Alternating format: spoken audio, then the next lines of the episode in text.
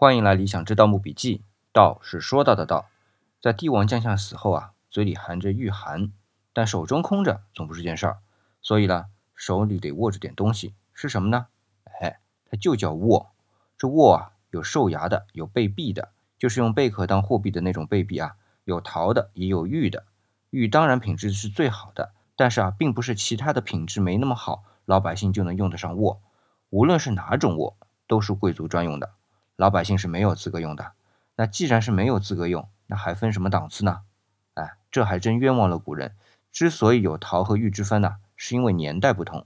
兽牙是新石器时代的标配，那么当然也有陶制的。商代呢，贝币是比较流行。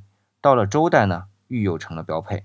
不光是材质不同啊，握的造型也有不同。兽牙自然就是野兽的牙齿的造型，当然一般都会用尖牙啊，就是犬齿。贝币呢，就更不用说了，就是贝壳的样子。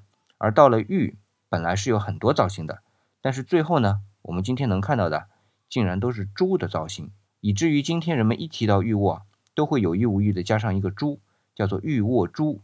那为什么到了玉制的时代，握就是猪的造型呢？这个我们明天说。